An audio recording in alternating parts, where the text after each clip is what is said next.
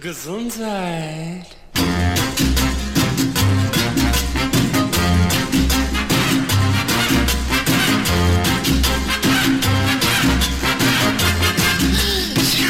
Gesundheit. Liebe Hörerinnen und Hörer von OS Radio 104,8, da sind wir wieder mit der neuesten Ausgabe der Gesunden Stunde, dem Bürgerfunkformat, das sich alle vier Wochen freitags zur gleichen Sendezeit mit Themen aus den Bereichen Prävention und Gesundheit beschäftigt. Da wir beide, Vitalstoffblock-Herausgeber Uwe Altschner und ich, Sigi Obergräfenkämper, zurzeit sehr viel unterwegs sind, wird diese Sendung in freier Natur vorproduziert – damit wir auf alle Fälle unsere Themen, die uns so ans Herzen liegen, die uns so am Herzen liegen, äh, besprechen können. Ich möchte ausdrücklich darauf hinweisen, dass sich das Team der gesunden Stunde an alle Corona-Vorgaben und Regeln hält und die nächsten 57 Minuten kein Aufruf gegen bestehende Maßnahmen darstellt. Wir bitten alle Hörerinnen und Hörer von OS Radio 104,8, sich kritisch mit dem Inhalt unserer Sendung auseinanderzusetzen und genau wie wir alles unter freier Meinungsbildung zu betrachten.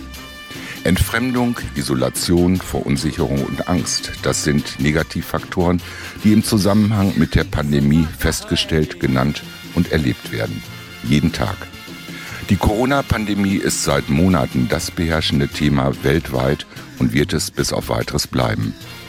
Doch über die Gefahren durch das Virus gab es von Anfang an unterschiedliche Einschätzungen. Vielleicht ist das der Grund, warum ein Buch sich seit Wochen als Nummer 1 Bestseller in den Charts hält. Dr. Karina Reis und Dr. Sukarit Bhakti belegen mit Daten und Fakten in ihrem Buch Corona Fehlalarm die These, dass durch die Maßnahmen ein schlimmerer Kollateralschaden angerichtet wurde als durch das Virus selbst. Legitime Einschätzung oder gezielte Provokation?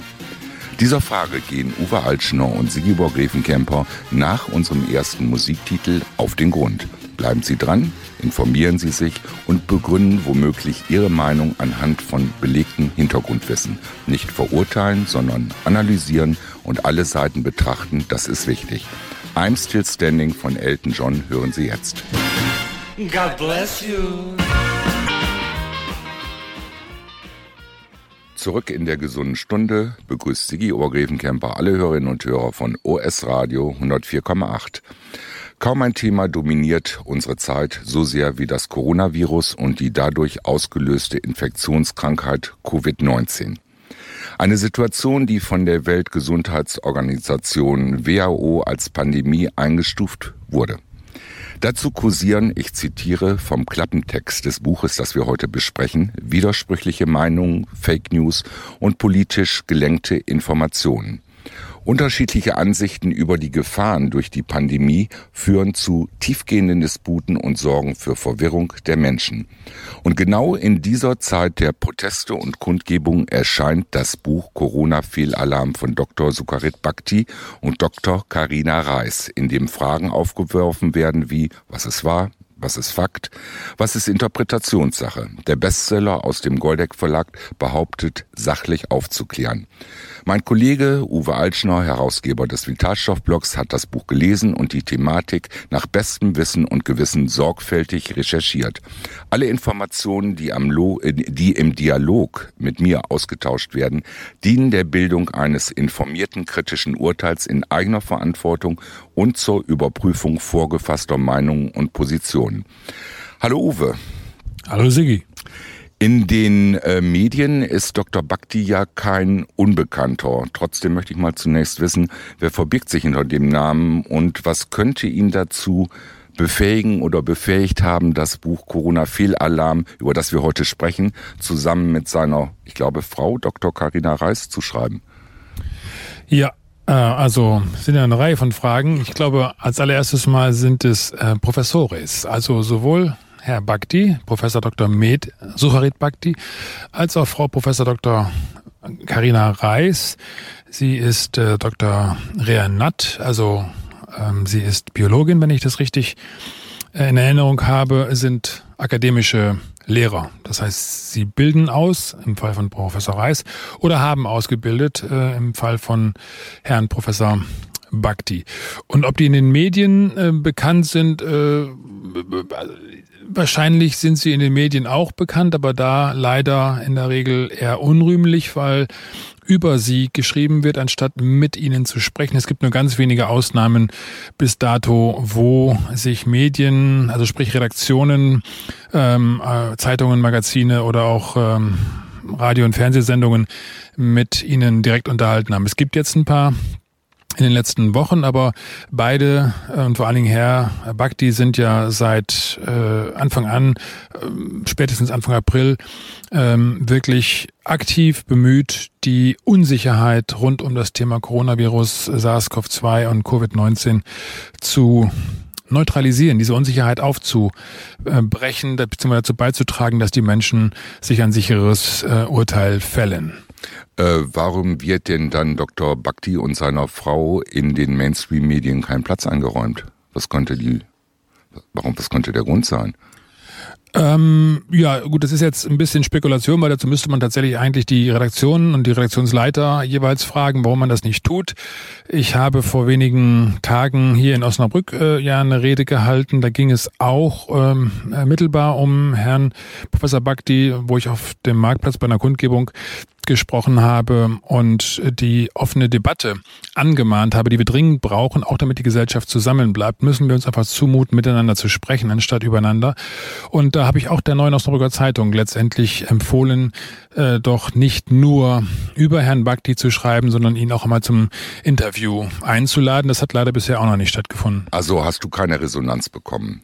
Auf diese Frage jetzt noch nicht. Äh, vielleicht kriege ich es ja auch noch. Äh, vielleicht hilft ja auch diese Sendung ein bisschen mit, äh, dass das eventuell kommt. Aber die Notz ist ja ein Medium, was sehr viele Interviews durchführt und ähm, insofern ist das vielleicht tatsächlich eine Idee, jemanden dazu ähm, direkt zu befragen. Zumal äh, Herr Dr. Hammelmann ähm, ein, ein verdienter, äh, langjähriger, leitender Mitarbeiter der Neuen Osnabrücker Zeitung ja auch einen entsprechenden Kommentar geschrieben hat, in dem er äh, gefragt hat, ob das denn eigentlich nur, ähm, äh, also gar nichts zu bedeuten habe, wenn da ein, ein Buch auf der Spiegel-Bestsellerliste seit Monaten ähm, steht und äh, ob er sich das jetzt vollkommen zu eigen macht, das weiß ich nicht nicht, das äh, müsste man ihn auch noch mal fragen. Aber in jedem Fall hat er die Frage richtig formuliert. Das, das ist jetzt hier ein relevantes Thema. Das Buch ist auf der Bestsellerliste bei einem der Themen, die uns wie kaum ein anderes in den letzten Wochen und Monaten beschäftigt haben und auch was die Lasten angeht ja noch weiter beschäftigen werden und warum man da nicht mit so jemandem spricht, der ansonsten äh, von seiner Biografie her als Professor, also er ist, das habe ich ja nicht beantwortet, die Frage, er ist Infektionsmediziner, er ist also Dr. Med und ähm, Infektionsmediziner äh, und hat die Professur an der Universität Mainz, also Johannes Gutenberg Universität Mainz gehabt, wo er für ähm, äh, Infektionsmedizin und Hygiene äh, zuständig gewesen ist und dazu gehört natürlich auch die Beschäftigung eben mit Infektionskrankheiten. Man darf also davon ausgehen, dass er weiß, wovon er spricht. Auch wenn er vielleicht im engeren Sinne kein Experte für Coronaviren ist, aber er ist sicherlich in der Lage, und das hat er auch, glaube ich, gezeigt, sich da einzulesen und die relevanten Fragen zu stellen, die auch nicht nur aus der Sicht von ähm, Virologen äh, beurteilt werden können, denn da gehört ein bisschen mehr dazu. Allein schon, wenn man sich anschaut, dass die Virologen selbst wiederum dann in jene, die über die Wirkung von Viren arbeiten, wie Herr Professor Streeck, und jene, die rein sich beschäftigen mit äh, den Eigenschaften eines Virus, aber mm, wirklich große Erfahrung über das, was eine, ein Virus dann konkret anrichtet, gar nicht haben, wie Herr Professor Drosten. Da gibt es ja auch eine riesen Spannbreite und das zeigt einfach, hier gehören mehrere Disziplinen an einen Tisch, in einen Diskurs. Erst recht, wenn wir eine Situation haben, die uns, wie die Kanzlerin sagt, seit dem Zweiten Weltkrieg, äh, also nichts hat uns seit dem Zweiten Weltkrieg so beschäftigt wie dieses Thema. Äh, bevor wir auf den Inhalt des Buches eingehen, würde ich noch gern wissen, äh, liest sich das Buch wie ein medizinischer Fachartikel oder ist es auch für Menschen zugänglich, die sich außerhalb der medialen Überflutung eine Meinung bilden möchten? Also verständlich. Genau. Äh, ich glaube, das ist äh, eine rhetorische Frage und äh, das Buch ist sehr, sehr verständlich geschrieben. Es richtet sich nämlich auch an die allgemeine Bevölkerung, aber es ist ein Buch, was fachlich, glaube ich, ähm, den höchsten Ansprüchen genügt, indem es die relevante Forschung berücksichtigt hat. Es gibt sogar jetzt nochmal eine erneuerte, überarbeitete Auflage, wo die ganz neuen Forschungsergebnisse mit drin sind, wo wir gleich auch noch vielleicht drauf zu sprechen kommen, nämlich über die Frage, brauchen wir unbedingt einen Impfstoff? Impfstoff, um zur Normalität zurückzukehren. Das war ja die erste Hypothese von vielen, unter anderem auch von dem Herrn Gates, der dazu in den Tagesthemen ja zehn Minuten oder elf Minuten sprechen durfte, obwohl er kein Virologe ist und kein Mediziner ist, sondern einfach nur jemand, der ganz viel Geld hat und dieses Geld in das Thema Impfen äh, investiert, weil er glaubt, dass das etwas ist, was der Menschheit nutzt. Das wird wahrscheinlich auch so sein, dass das äh, auch einen Nutzen hat. Aber die Frage ist ja, ob diese Hypothese ohne das keine Rückkehr zur Normalität, ob die tatsächlich haltbar ist. Und daran gibt es auch nach den jüngsten Forschungsergebnissen äh, aus Tübingen erhebliche Zweifel.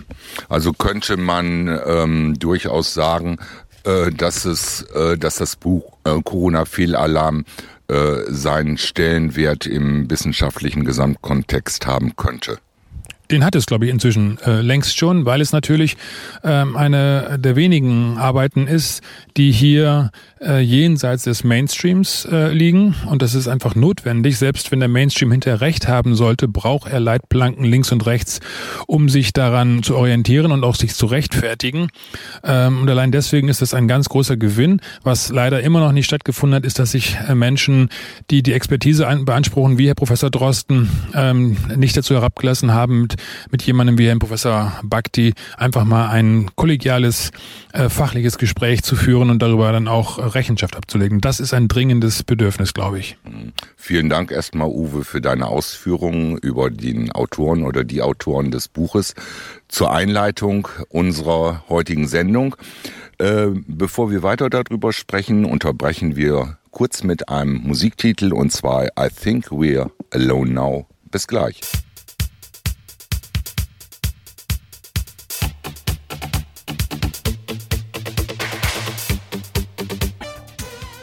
OS Radio 104,8. Immer nah dran. Liebe Hörerinnen und Hörer von OS Radio 104,8, da sind wir wieder zurück in der gesunden Stunde. Sigi Oberrebenkemper im Gespräch mit Vitalstoffblock-Herausgeber Uwe Altschner über den Nummer 1 Bestseller Corona-Fehlalarm von Dr. Sukarit Bhakti. Ähm, Im letzten, Uwe, nachdem du uns einiges über den Autoren oder die Autoren beziehungsweise das Autorenteam erzählt hast, möchte ich gerne über den Inhalt des Buches und seine Aussagen mehr erfahren. Ähm, Im ersten Kapitel, wenn ich den Überblick mir mal angeschaut habe, äh, berichtet Dr. oder das erste Kapitel widmet Dr. Bhakti dem Vergleich äh, des neuen Killer-Virus mit früheren Coronaviren und dem Grippevirus. Er geht auf die Anzahl der Todesfälle ein und äußert sich zu den Schreckensmeldungen in Italien, Spanien, England und den USA. Äh, wird dieses Kapitel mit Verantwortung und Kompetenz behandelt? Äh, denn wie groß die Gefahr wirklich ist, kann ja kaum jemand beurteilen. Ja, also ähm, ich glaube schon. Schwierig, schwierig, ich weiß. Ich glaube schon, dass man diese Frage ähm, bejahen muss, dass das mit Kompetenz äh, behandelt und auch beantwortet wird. Die Frage, wie, wie ähm, schwerwiegend ist es, das ist allerdings, glaube ich, eher eine fachliche Frage und da sind beide ja auch relativ deutlich in Bezug auf ähm, die Kritik, die sie am bisherigen Vorgehen äußern, weil sie sagen, hier werden die Maßstäbe jetzt äh, verschoben. Die Gefährlichkeit einer Epidemie äh, einer Infektionserkrankung, ähm, die bemisst sich und muss sich daran bemessen, ähm, wie viel Todesfälle sie verursacht. Und äh, da ist eben schon ein Punkt, dass wir hier die Maßstäbe kaum klar haben. Wir haben ja jetzt sowieso im Sommer die Frage nur noch über Fallzahlen, obwohl keine oder so gut wie keine ähm, Todesfälle und, und, und auch keine Hospitalisierungen, keine, also keine schweren Erkrankungen, äh, Aufenthalte in, in ähm, äh, Intensivstationen sind auch auf einem ganz, ganz niedrigen Niveau, wie auch jedes Jahr immer äh, natürlich Menschen im ganzen Jahr, die auf in, intensiv behandelt werden müssen, aber eben nichts Epidemisches. Äh, das ist das, was Sie, äh, worauf Sie hinweisen äh, in dem Buch, aber auch in allen Äußerungen seither. Und ähm, insofern geht es hier darum, wie, man da die Maßstäbe tatsächlich äh, legt. Äh, und das sind dann eben die Fragen, die Sie aufwerfen im Hinblick auf die internationale ähm, Behandlung. Da wird vorgegeben, es wurden auch von Anfang an Prognosen erstellt und ich glaube, letztendlich kann man sich darauf verständigen, dass das okay ist, dass er wem Prognosen erstellt? Ja, also die Weltgesundheitsorganisation hat äh, eben bei der Einstufung als Pandemie äh, schon ein paar Annahmen getroffen und dann sind hinterher weitere Annahmen ja zugrunde gelegt worden, auch in Deutschland für die Maßnahmen und dieses, das waren dann Hochrechnungen, sogenannte Modellrechnungen, Modeling, wo dann Epidemiologen beziehungsweise äh, im streng genommen waren das nicht alles Epidemiologen, die die Rechnungen gemacht haben. Also Professor Ferguson, Ferguson aus, aus England ist äh, kein Epidemiologe, aber ist schon äh, erfahren und häufig befasst, wenn solche äh, Rechnungen angestellt werden. Und diese Arbeit aus England vom Imperial College, die war eben auch eine, die eingeschlagen wie eine Bombe, weil sie prognostizierte, dass ohne Maßnahmen Millionen von Menschen ähm, weltweit äh, stürben, äh, sterben müssten. Und äh, diese, also allein in den USA äh, glaube ich, 200.000, äh, nee, eine Million Tote und in England äh, 200.000 wurden äh, prognostiziert. Und Fakt ist, dass diese Studie fachlich total ähm, dürftig äh, gewesen ist. Das sagt nicht ich, sondern das sagt die wissenschaftliche Gemeinschaft, die sich dann in den folgenden äh, Wochen, äh, damals im April, ganz intensiv mit dieser Prognose auseinandergesetzt hat, die einfach viel zu ähm, negativ und viel zu äh, auch reißerisch und, und, und skandalös ähm, zustande gekommen ist. Die wurde dann auch zurückgezogen. Und damit allein schon steht schon eine Frage hin, ist es äh, weiterhin angemessen? Zumal wir müssen auch das sehen, das sprechen die beiden auch an. Ursprünglich ging es darum, dass die Überlastung des Gesundheitswesens zu verhindern. Noch einmal, das ist dann okay, wenn man da als verantwortliche ähm, Person, als Politiker, als Regierung, äh, auch als Behörde ähm, Entscheidungen trifft. Aber ich glaube, was äh, einfach dann anfällig ist, und das sieht man momentan äh, eher weniger, ist, dass diese Maßnahmen kritisch hinterfragt werden, ob die Annahmen auch weiterhin zutreffen. Und das zeigt sich einfach ganz, normal, ganz klar, dass die äh, Fallzahl wesentlich höher ist, sprich, dass viel mehr Menschen infiziert sind. Am Anfang wurde relativ wenig ähm, gemessen. Auch das Messverfahren, sprechen Sie an, ist ein, ein Thema mit diesem PCR-Test, der eigentlich nicht diagnostisch eingesetzt werden kann, aber in Ermangelung von anderen Alternativen als diagnostisches Instrument gilt und als solches auch jetzt äh, angenommen ist, aber äh, eben äh, der Erfinder des PCR-Tests, der dafür damals einen Nobelpreis bekommen hat, hat gesagt, das ist ein Instrument, um damit wissenschaftlich äh, zu arbeiten, ähm, aber nicht äh, ärztlich zu diagnostizieren. So, und das tun wir ja bis heute, dass dieser Test äh, die Grundlage ist, um die Fälle, Anführungszeichen, nachzuweisen. Und Fälle sind dann positive Ergebnisse, obwohl Fälle in medizinischen Hinsicht einfach äh, immer die Erkrankten bezeichnet haben. Bottomline kann man sagen, ist das, was ähm, Bhakti und, und Reis äh, im Dokumentieren ist auch, dass viel mehr Menschen infiziert äh, waren schon und dass damit auch die äh, Sterberate, äh, die Tödlichkeit dieses Virus von Anfang an durch die Dunkelziffer, die nicht erfasst wurde, deutlich niedriger lag, sprich, dass viel mehr äh, dass viel weniger Leute je infiziert, infizierte Personen ähm, gestorben sind.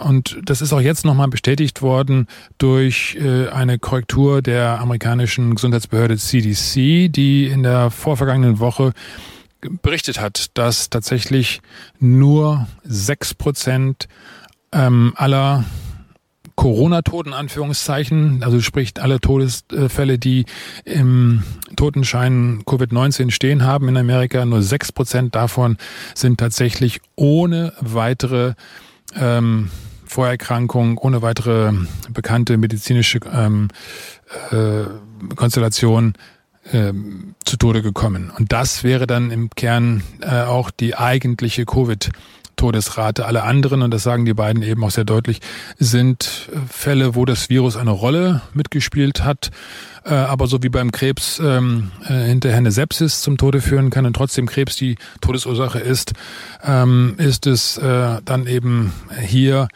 nicht das Virus, was per se äh, eine vorerkrankte Person um, äh, umgebracht hat, sondern es ist die äh, angegriffene Konstitution durch die Vorerkrankung, Stoffwechselstörung, Diabetes, ähm, Bluthochdruck, äh, Herz-Kreislauf-Erkrankung, all die ganzen Risikofaktoren. Hohes Alter an sich äh, ist ein Risikofaktor und äh, insofern ist auch das Durchschnittsalter der Toten ähm, sehr, sehr hoch, immer noch sehr hoch Und das heißt, dass hier Menschen letztendlich äh, in der Regel zu Tode kommen, die ihr Lebenspensum ähm, weitgehend erschöpft und, erreicht hatten. Das hört sich jetzt vielleicht ein bisschen ähm, zynisch und abstrakt an, aber das ist die Brille, von der Reis und Bhakti und nicht nur sie äh, auch äh, letztendlich darauf hinweisen, dass das notwendig ist, um etwas zu beurteilen, ob es ein außergewöhnlich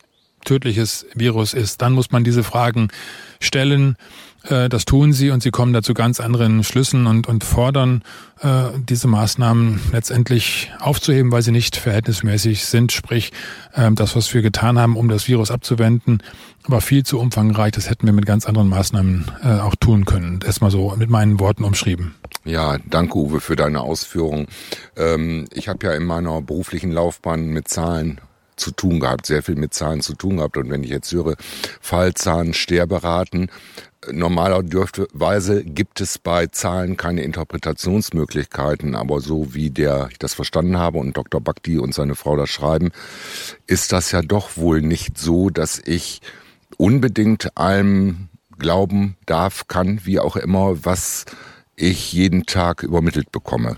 Doch, ich glaube schon, dass eine Zahl letztendlich nicht interpretationsfähig ist, wenn sie die hinreichenden, also die notwendigen Bezüge äh, enthält. Äh, eine Zahl ist ein Datenpunkt und ein Datenpunkt ist wie ein, äh, ein Fixpunkt auf der Landkarte. Der wird auch erst dadurch ähm, aussagefähig, indem du die Koordinaten äh, hinzuziehst, indem du weißt, äh, im Planquadrat B3 befindet sich dieser äh, Punkt. Dann kannst du das einordnen. Ansonsten ist es einfach nur ein Punkt, äh, äh der irgendwo liegen kann und der keinen Bezug ermöglicht. Und genau das ist es ja. Also nochmal auf das Beispiel der Fallzahlen und der zweiten Welle, von der wir jetzt sprechen, zu kommen. Da werden äh, die positiv Getesteten erwähnt. Wir haben so und so viele tausend neue Fälle am Tag äh, und das klingt dann dramatisch. Das ist aber dann eine Zahl ohne Bezug, die ist ohne Verhältnis, die ist, die ist nicht verhältnismäßig. Wenn wir die Zahl der Testungen hinzufügen und immer mit sagen würden, wir haben jetzt diese Woche oder diesen Tag, diese Woche sagen wir jetzt mal eine Million Tests durchgeführt, was tatsächlich so ist. Wir sind in einer Größenordnung von über einer Million Tests pro Woche momentan und haben trotz all dem nur 0,74, aktuell 0,74 Prozent positive in dieser Million. Das heißt, wir haben 7000. Es ist extrem wenig.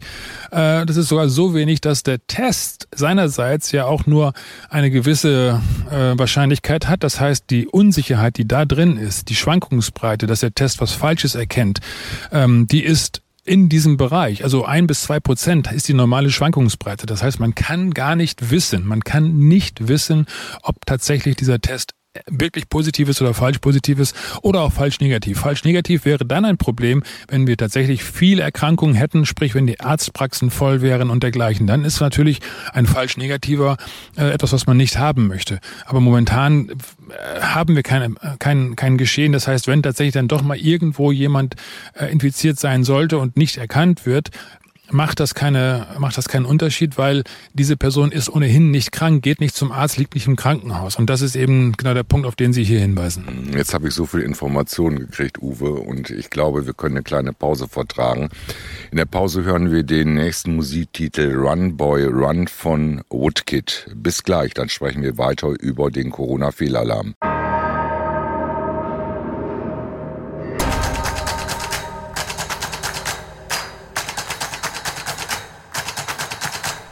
Liebe Hörerinnen und Hörer von OS Radio 104,8, zurück in der gesunden Stunde spricht Moderator Sigibor Grevenkemper mit Vitalstoffblock-Herausgeber Uwe Altschneu über das Buch, das zurzeit hohe Wellen schlägt und mit seinen Aussagen polarisiert, nämlich Corona-Fehlalarm von Dr. Sukarit Bhakti und seiner Frau Dr. Karina Reis.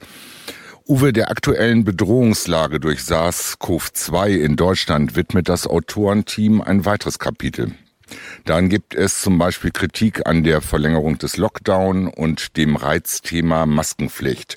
Sollte diese Expertise in den entscheidenden politischen Gremien mal gelesen werden oder werden Falschinformationen nach dem Motto schlecht recherchiert verbreitet? Also, ich will jetzt nochmal vorausschicken, wir sind hier dazu da, ein Buch zu besprechen und im Zweifelsfall auch dazu ein bisschen Stellung zu nehmen, aber grundsätzlich ist es was, ähm, wo wir natürlich anerkennen, dass äh, Politiker, gewählte Regierungen, dass sie ihre äh, Verantwortung wahrnehmen und wahrnehmen müssen, dass sie eine Pflicht erfüllen und dass sie Kompetenzen haben. Und da unterstellen wir zunächst mal jedem auch bestes Wissen und Gewissen wenngleich äh, natürlich äh, Maßnahmen durchaus hinterfragt werden dürfen. In jedem Fall würde ich die Frage bejahen, dass man der Politik empfehlen darf und muss, dieses Buch zu lesen. Äh, noch einmal, es ist ein Buch, was äh, wie wenige andere ähm, hier einfach mal ein paar andere Aspekte in den Mittelpunkt rückt, was äh, ganz offensichtlich in der Bevölkerung auch auf großen äh, Widerhall trifft. Dafür spricht die Tatsache, dass es äh, eben ein Bestseller ist, ähm, auf verschiedenen Bestsellerlisten ganz oben steht. Und insofern hat es eine Relevanz und Politik hat die Aufgabe, sich mit äh, relevanten Themen äh, auseinanderzusetzen.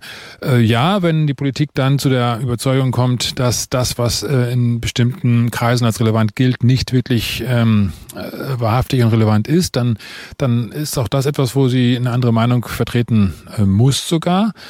Aber das fehlt ja hier gerade. Wir, wir, wir reden nicht äh, oder wir erleben nicht, dass die miteinander reden, sondern wir erleben nur, dass übereinander geredet wird und zwar in einer Art und Weise, die dann auch wiederum ins Persönliche geht. Was man Bhakti und, und Reis nicht nachsagen kann, ist, dass sie unsachlich sind. Sie sind ähm, sehr, sehr sachlich in ihrer Argumentation. Sie sind durchaus auch von einer gewissen Sorge ähm, getrieben, äh, nämlich die Sorge, dass das alles ähm, nicht verhältnismäßig sein könnte, dass wir hier äh, auf, äh, mit Kanonen auf Spatzen schießen könnten.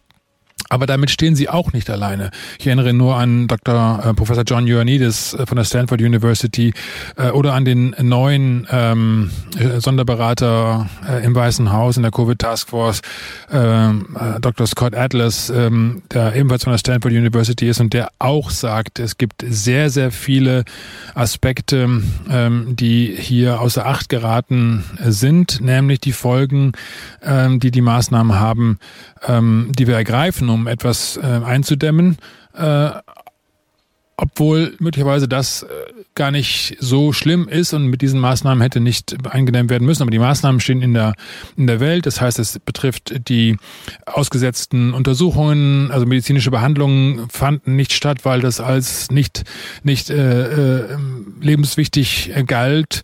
Ähm, ja, das äh, hat dazu geführt, dass auch Vorsorgeuntersuchungen nicht äh, äh, stattgefunden haben, was dann wiederum zu äh, Erkrankungen äh, und weiter fortgeschrittenen Verläufen führt, äh, dass die Menschen gar nicht erst äh, auch bei Beschwernissen wie Herzversagen, Herzinfarkt ins Krankenhaus gegangen sind, Schlaganfälle, wo es ja auf Zeit ankommt. All das sind Aspekte, äh, die äh, mit betrachtet werden müssen wovon auch äh, Menschen äh, in Mitleidenschaft gezogen werden. Arbeitslosigkeit, ähm, also ökonomische äh, Not ist ein, ein ganz wichtiger Faktor. Äh, die Selbstmordrate, äh, die durch die depressive Stimmung äh, entsteht, alles das sind Aspekte, die in so eine Betrachtung mit reingehören, wenn man sagt, man muss jetzt hier Leben schützen. Dass man Leben schützt, das ist, ähm, glaube ich, äh, unbestreitbar, äh, sprich, dass man Leben schützen muss, aber äh, das ist etwas, was sich immer im Verhältnis zu den Risiken, die man gesellschaftlich akzeptieren äh, muss und akzeptieren will, äh, darstellt. Also beispielsweise auch Autofahren hat ja auch ein Risiko. Trotzdem ähm, trotzdem verbieten wir das Autofahren nicht. Und äh, Professor Ioannidis, äh, auf den sich eben Reis und, äh, und Bhakti auch ähm, stützen und auch stützen dürfen, hat ja dargelegt, dass das Risiko an Covid zu sterben für jemanden unter 70 Jahren, dass das Risiko geringer ist als im täglichen Pendelverkehr zur Arbeitsstelle mit dem Auto zu verunglücken. Und das machen wir ja auch. Dieses Risiko nehmen wir auch ganz bewusst auf uns. Das äh, sind wir sicher, wir können das handeln. Bei Corona haben wir uns jetzt eine kollektive Panik ähm, äh, auferlegt oder uns da hineintreiben lassen, dass wir auf einmal dieses Risiko nicht mehr bereit sind einzunehmen. Da muss man natürlich vernünftigerweise fragen, warum nicht? Wenn das Risiko in dieser Größenordnung liegt, äh, dann ist es äh, doch völlig unvernünftig, da so panisch drauf zu reagieren mit diesen Lockdown-Maßnahmen. So, das Thema Maske ist dann ähm, ein abgeleitetes Thema, was ja erst in der Folge dann langsam gekommen ist. Äh, auch da muss man äh, natürlich zugestehen, dass die beiden Fragen, wenn wir kein Infektionsgeschehen mehr haben, noch einmal, die, die Frage der Testungen, zweite Welle, neue Fälle, ist, sagen, ist doch eine zweite Welle. Nee, nee, nee, haben wir eben in der vorherigen Runde besprochen. Das ist ja äh, nur eine statistische ähm, äh, Fehldeutung. Wir haben viele Tests und damit auch viele falsch positive. Und wir befinden uns genau in diesem Bereich, wo niemand mehr sagen kann, ob das nicht alles falsch positive sind. Ähm, und äh, das heißt, wir haben aber die Praxen. Das RKI hat diese Sentinel-Praxen. Die sind im Land verteilt, über 200 Praxen in ganz Deutschland. Und die messen schon relativ genau stichprobenmäßig, äh, ob irgendwo wieder was losgeht mit Atemwegserkrankungen oder nicht. Und da ist einschließlich Corona momentan totale Ebbe. Es findet kein Infektionsgeschehen statt. So, und von diesem Hintergrund ist dann die Frage, was will man denn da schützen, wenn keine ähm, äh, infektiöse Virenlast äh, überhaupt im, um, äh, im, im, im, Umlauf ist, dann macht das Thema Maske äh, gar keinen Sinn. Ähm, Professor Bakti hat äh, jetzt vor wenigen Tagen in, im österreichischen Sender Servus TV, ähm, leider auch nur eben ein Privatsender, der ihn dazu Wort kommen lässt, wenn gleich einer mit doch erheblicher Reichweite schon. Servus TV hat ihn dazu vernommen und er hat gesagt, also für das Thema ähm, Bevölkerungs-, also sprich äh, gefährdete Gruppen, Senioren oder so etwas, da kann man ja durchaus drüber sprechen, zu sagen, Besuche im Altenheim nur mit Maske.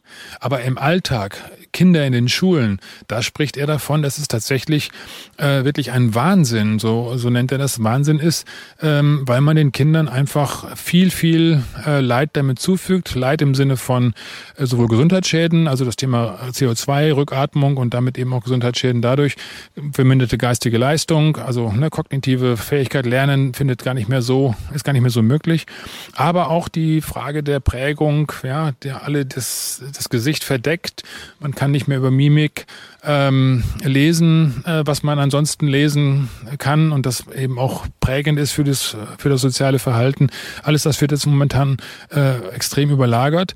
Ähm, und das ist etwas, wo sie dann letztendlich dann sagen, dass das folgt im Übrigen ja einem Plan, einem Strategie, Papier, was das Bundesinnenministerium ja auch veröffentlicht hat, um Corona zu beherrschen im März. Ja, und da steht dieses Thema Angst machen drin, da steht dieses Thema äh, den Kindern zu sagen, oh, ihr, ihr müsst aber aufpassen, ihr dürft euch nicht mehr äh, miteinander so frei bewegen, weil ihr könntet ein Virus nach Hause bringen, an dem dann Opa und Oma stirben, das sterben könnten. Folgen. Und das ist natürlich etwas, wo wirklich ähm, in, in auch meiner Meinung nach nicht wirklich verantwortlicherweise äh, mit Angst gearbeitet wird angesichts einer Situation, die äh, nach allem was man jetzt an, an Daten vorliegen hat, nicht sehr viel anders ist als das, was sich normalerweise im Jahr an Infektionsgeschehen ähm, abzeichnet. Und zwar nicht nur in Deutschland, sondern wie gesagt eben auch in Amerika, wo die CDC äh, das ja jetzt äh, korrigiert hat und richtig gestellt hat und damit im Übrigen auf dem äh, ungefähr in dem Niveau liegt,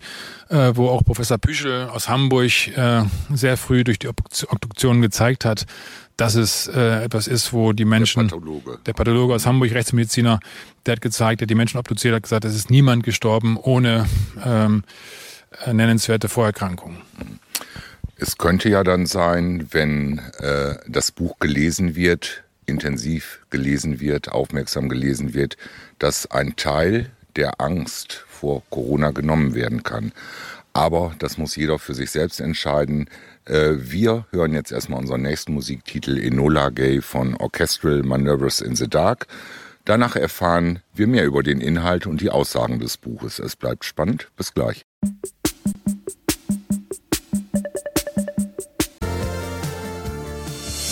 OS Radio 104,8. Immer nah dran. Liebe Hörerinnen und Hörer von OS Radio 104,8. Uwe Altschner und Sigi Obergräfenkemper sprechen in der aktuellen Ausgabe der Gesunden Stunde weiter über das Buch Corona-Fehlalarm von Dr. Sukarit Bhakti und seiner Frau Karina Reis. Wir haben über die Person etwas Gefahr erfahren, auch schon einige äh, Kapitel äh, besprochen. Ähm, eine Sache interessiert mich noch, Uwe, und zwar äh, glaube ich, dass äh, Bhakti auch äh, Stellung nimmt auf ich, sag, ich zitiere das mal, auf das Vorbild Schweden, so bezeichnen Covidioten ja Schweden im Zusammenhang mit äh, Corona. Äh, was sagten er dazu?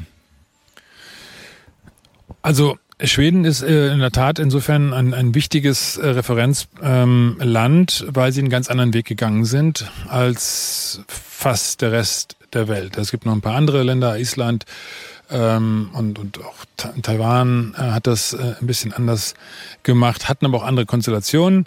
Äh, Schweden hatte eine ähnliche Konstellation, ähm, insoweit, dass sie auch damals in der also sie wurden von der Rückkehrerwelle von Urlaubern überrascht, auch vielen österreichischen Urlaubern. Das heißt, Ischgl hat sich auch letztendlich in Schweden ausgewirkt und dadurch ist dann auch äh, erklärbar, also gerade Stockholm, äh, der Raum ist dann erklärbar, äh, weshalb dann dort eine, also ein so starkes Infektionsgeschehen ähm, ablief. Und äh, klar ist, dass Schweden in Bezug auf die ähm, Schutzfunktion für seine gefährdeten Bevölkerungsschichten, die alten Menschen, auch Fehler gemacht hat, auch Fehler eingeräumt hat. Aber Schweden hat eben äh, grundsätzlich nicht entschieden, das Land komplett abzuschotten, weil sie gesagt haben, man kann dieses Virus nicht aufhalten. Man muss nur dafür sorgen, dass dieses Virus ohne große Katastrophe durch die Bevölkerung durchgeht. Also Stichwort Herdenimmunität. Dann könnte ich ja sagen, vernünftig oder radikal, die Frage stellt. Also ja, bei Schweden muss man vor allen Dingen mal sehen, Schweden hatte bei der Schweinegrippe 2009 damals, wie viele andere Länder auch, äh, die Impfempfehlung ernst genommen, hat Impfstoffe bestellt und hat damals tatsächlich dann in nennenswerter Größenordnung ähm, äh, geimpft und sehr viele Impfschäden auch verzeichnet. Das ist das, was bei Schweden tatsächlich dann ähm, zu Buche geschlagen hat. Ähm, sind junge Menschen erkrankt äh, an wir hören jetzt hier gerade im Hintergrund die Handwerker. Wir sind, wie gesagt, im, im Freien, um diese Sendung aufzuzeichnen. Ähm, also ne, junge Menschen sind von einer Krankheit, die sich Narkolepsie nennt, äh, besonders betroffen worden. Der Stoffwechsel ist so gestört, dass sie dabei tatsächlich teilweise so im, im, im Stehen einschlafen. Dafür hat Schweden einen hohen Preis gezahlt, einmal an diesem menschlichen Leid, zweitens aber auch an, an finanziellen Entschädigungsleistungen dafür. Und auch das wird ein Grund gewesen sein, weshalb Schweden diese Marschroute, nur eine Impfung bringt uns zurück zur Normalität, nicht mit voller Begeisterung ähm, gefolgt ist, sondern gesagt, nee, das machen wir anders. Dr. Johann Giesecke ist da der entsprechende Kopf dahinter bei den Schweden. Der ist auch jetzt nochmal von der WHO in eine. Was hat der für eine Funktion? Ja, äh, Johann Giesecke war der Staatsepidemiologe, ist inzwischen in anderer Funktion auch bei der WHO. Er ist auch ähm, schon etwas älter. Äh, und der, neue, äh, sein Nachfolger Anders Tegnell ist äh, eben jetzt der Staatsepidemiologe, der in Schweden diesen Kurs empfohlen hat, zu sagen, wir schotten uns nicht ab, wir ergreifen natürlich Hygienemaßnahmen, die üblichen sinnvollen Maßnahmen, um eine Grippewelle, um ein, eine Atemwegserkrankung einzudämmen. Ja, also eben auch ein bisschen häufiger Hände waschen, sich ein bisschen weniger um den Hals fallen. Ähm, aber ansonsten, das Land ist ganz normal weitergegangen, hatte keine, äh, keinen Lockdown. So, Schweden hat anders als Deutschland beispielsweise sehr große Einheiten, also besonders in Stockholm, äh, was ähm, Senioreneinrichtungen angeht. Das heißt auch zahlenmäßig viel mehr Bewohner in solchen Anlagen. Und wenn dann dort äh, etwas äh, übersehen wird, und das ist dann der Fall gewesen, dann sterben im Zweifel tatsächlich auch mehr Menschen, weil eine Einrichtung ähm, total betroffen ist. Aber insgesamt, und das ist was, was auch letzte Woche die Welt am Sonntag nochmal gezeigt hat, insgesamt ist das Sterbegeschehen in Schweden im äh, ersten Halbjahr 2019 äh, genauso im normalen Bereich, wie es in Deutschland im normalen Bereich ist. Und was den Monat April angeht, äh, hat Deutschland tatsächlich ebenfalls eine, eine also eine identische Sterbequote, Anzahl der Gesamtsterbefälle wie Schweden auch. Und das ist ein Indikator dafür, dass es eben keine Übersterblichkeit äh, gibt, ähm, äh, sondern dass es ja äh, an einzelnen Punkten äh, definitiv Verbesserungsmöglichkeiten gibt, also Lerneffekte ähm, zu ziehen sind, aber dass Schweden trotz all dem kein großer Ausreißer ist. Und das wird etwas ähm, sehr äh, verzerrt auch in den Medien bei uns dargestellt. Da heißt es immer wieder, um Gottes Willen, wir wollen nicht sowas wie Schweden oder wir wollen nicht sowas wie Italien. Auch Italien hat durch seine Gesundheitsbehörde kommuniziert, dass vier Prozent aller Toten im Zusammenhang mit Covid gesunde Tote waren, die von dieser heimtückischen Krankheit Anführungszeichen überrascht worden sind. Nur vier Prozent aller Toten in Italien. Der Rest hatte ebenfalls andere Risikofaktoren, hohes Alter, äh, Komorbiditäten etc. Und darauf weisen eben Reis und äh, Bhakti hin und auch zu Recht hin, weil das sind natürlich die, die, die Datenpunkte, das sind die äh, Fakten, die man als Politiker und auch als Gesellschaft äh, in Betracht nehmen muss, wenn man beobachtet und wenn man beurteilen möchte, wie schwer ist denn diese gesundheitliche Krise, die wir jetzt bewältigen müssen und wie bewältigen wir die am besten. Und die Schlussfolgerung, dass wir dafür einen Lockdown brauchen, dass wir dafür jetzt weiterhin auch auf das Thema Impfung setzen müssen, die teilen beide nicht und sie stützen das auf Gründe, wie unter anderem eben auch das äh, jüngste Forschungsergebnis aus Tübingen, wo, das ist jetzt in, in den neuesten Auflagen ist es auch enthalten, ähm, die ersten Auflagen hatten das natürlich nicht, weil die Arbeit in Tübingen erst... Was ist in Tübingen? Die Arbeit ist erst im Juli erschienen, also im Juli hat in Tübingen äh, ein Forscherteam nachgewiesen, dass wir Menschen Immunität haben auf der Ebene der T-Zellen, der Killerzellen, eben nicht bei der Antikörperebene. Das ist jetzt ein bisschen komplexer, aber wir haben eben zwei Ebenen von, von körpereigener Abwehr. Das eine ist die, die natürliche, das andere ist die erlernte Abwehr und die T-Zell-Immunität ist die sogenannte erlernte Abwehr. Und die äh, wird trainiert. Das heißt, durch frühere äh, Erkrankungen, durch früheren Umgang mit Coronaviren hat äh, die T-Zell-Ebene da tatsächlich auch die Fähigkeit, selbst neuartige Coronaviren zu erkennen, weil sich Coronaviren an bestimmten Dingen unterscheiden, aber an anderen Dingen wiederum ähneln. Jetzt haben wir auch noch einen ein Flieger hier über uns. Wir machen, weiter. wir machen einfach weiter und ich glaube, dass das für die Hörerinnen und Hörer auch äh, mal eine interessante äh, Abwechslung ist. Also Coronaviren haben Ähnlichkeiten, trotz, der, trotz aller Unterschiede. Und die T-Zellen erkennen die Coronaviren an ihren Ähnlichkeiten und nicht an ihren Unterschieden. Die Antikörper erkennen äh, Coronaviren und anderen an ihren Unterschieden, sprich an den, äh, an den Andockstellen. So, und in Tübingen hat man eben untersucht, Blutproben aus den zurückliegenden Jahren, die kein Corona kennen konnten, weil sie 2017, 2018 gezogen worden waren, also Blutspender, und hat gezeigt, dass in diesen Blutproben T-Zellen diese Fähigkeit hatten, das neue Coronavirus zu erkennen und zu neutralisieren. Und das ist eben eine ganz bahnbrechende Erkenntnis, Erkenntnis. weil man daraus weiß und, und, und, und ableiten kann, dass es hier ähm, Gründe gibt, weshalb beispielsweise nur 80 Prozent, also 80 Prozent der Menschen gar nicht groß krank werden. Das kann sein, dass das an dieser T-Zellimmunität liegt und dass man deswegen eben auch nicht notwendigerweise einen Impfstoff benötigt, um da rauszukommen. Impfstoff vielleicht für, sagt Bakti auch, Impfstoff vielleicht für geschwächte, ältere Menschen, aber dann bitte ein Impfstoff, den man trotzdem bis dahin erstmal sorgfältig testen und untersuchen muss und nicht im Hauruck-Verfahren da durchpeitscht, weil das wiederum erhebliche Risiken für die Sicherheit dieser, dieser äh, Intervention mit sich bringt. Liebe Hörerinnen und Hörer von OS Radio 104,8, wenn ich so auf die Uhr gucke, haben wir schon ganz schön lange miteinander geredet. Und bevor wir uns von Ihnen verabschieden, gibt's noch einen kleinen Musiktitel und zwar The Promise You Made von Cock Robin.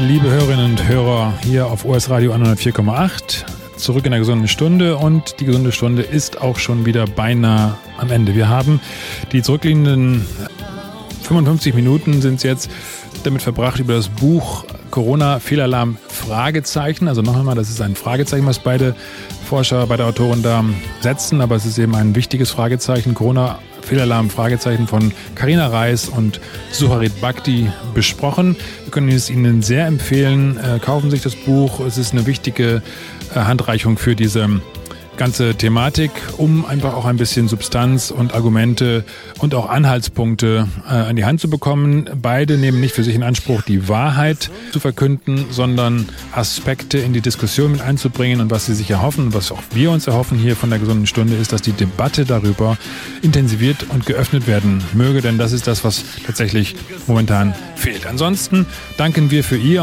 Interesse an dieser Sendung. Empfehlen Sie uns gerne weiter. Sie finden uns auch auf YouTube, die gesunde Stunde und auch auf Soundcloud und Apple Podcasts sind wir zu hören. Hinterlassen Sie auch gerne dort eine Bewertung.